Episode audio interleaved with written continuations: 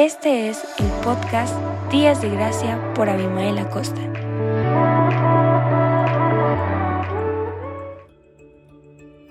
Hola, hola, muy buenos días. Después de una breve pausa, gracias por aguantar y esperar. Estamos de regreso con este podcast Días de Gracia. Yo soy Abimael Acosta y les doy la bienvenida hoy. Yo quiero compartirles esta sesión que le llamo una imagen de gracia pura o una imagen de pura gracia. En Salmo 118.1 dice, Dad gracias al Señor, porque es bueno. Su amor fiel permanece para siempre. Hace algunos años, eh, estudiando la escritura, me di cuenta que hay un pasaje en la escritura donde los hijos de Israel viajan de Egipto hasta el monte Sinaí. Porque esta es una imagen de, pura gracia o de gracia pura. ¿Y sabes qué es lo que encontré? Que ni un solo israelita murió durante ese periodo aunque murmuraron, aunque se quejaron. Nunca había escuchado eh, a nadie enseñar acerca de esto, así que en, las escrituras encontramos que alguien había muerto en ese periodo y la verdad es que no, porque para poder probar que Dios estaba equivocado, tal vez eh, a veces hemos buscado cosas en las escrituras para ver si es cierto. No sé si tú has estado en esa situación tratando de probar si Dios se ha equivocado. Bueno, no se puede tener éxito en ese tema. De hecho, no pude encontrar ningún israelita que muriera a pesar de que murmuraron y se quejaron. Ahora, Dios había rescatado a los hijos de Israel de las manos de sus amos, eh, de los egipcios, realizando grandes señales y prodigios. Sin embargo, los hijos de Israel no lo no honraron no eh, y murmuraron, perdón, y se, se quejaron una y otra vez.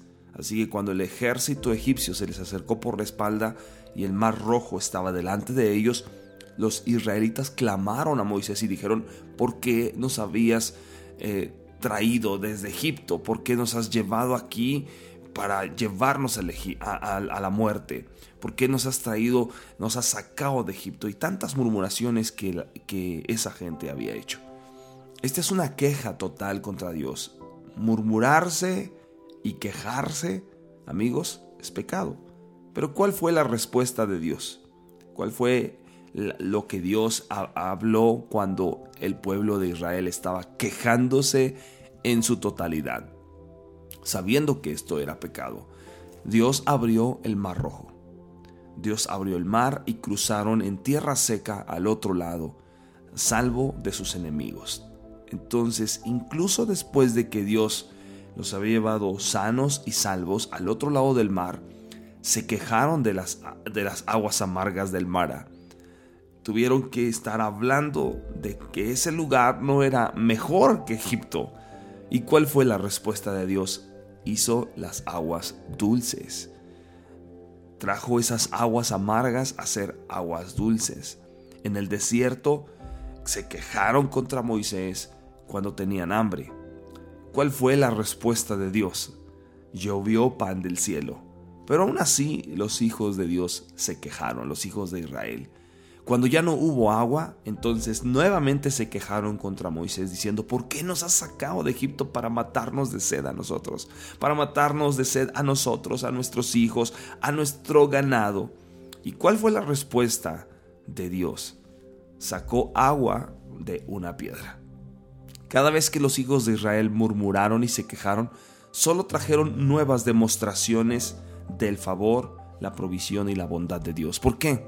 Porque durante ese periodo las bendiciones y provisiones que recibieron no dependieron de la obediencia o de bondad, dependían de la bondad de Dios y su fidelidad al pacto abrámico. Era un pacto de gracia entre Dios, Abraham, y que le beneficiaba a toda su descendencia. Entonces, ¿puedes ver lo que el Señor nos puede mostrar en este pasaje? El viaje de los israelitas desde Egipto al Sinaí fue un cuadro de gracia pura o un cuadro de pura gracia. Sus bendiciones no dependían de su bondad, sino de la bondad de Dios. No, dependían de la fidelidad de la gente, sino de la fidelidad de Dios.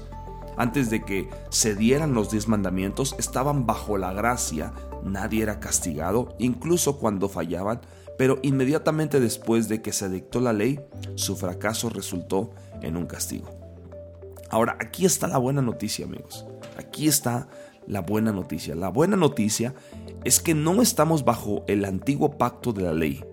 Hemos sido librados de la ley por la muerte de Jesús en la cruz y gracias a Jesucristo ahora estamos bajo el nuevo pacto de gracia. Eso significa que hoy Dios no nos evalúa ni nos bendice con base a nuestro desempeño, sino en base a su bondad y su fidelidad. Si has estado luchando con un desafío durante algún tiempo, mira más allá de ti mismo, de tus errores, de tus carencias, de tus imperfecciones. En cambio, mira y da gracias por la gracia pura que Dios extiende y hoy, debido a la obra terminada de Jesucristo en la cruz, deja que tu confianza y, la confianza de Dios se arraiguen en el desempeño, en ese desempeño imperfecto que a veces tenemos y recárgate en Dios, sino recárgate en, la bondad constante e inquebrantable, el amor y favor inmerecido hacia ti y ve que Él suple todo lo que necesitas en este día.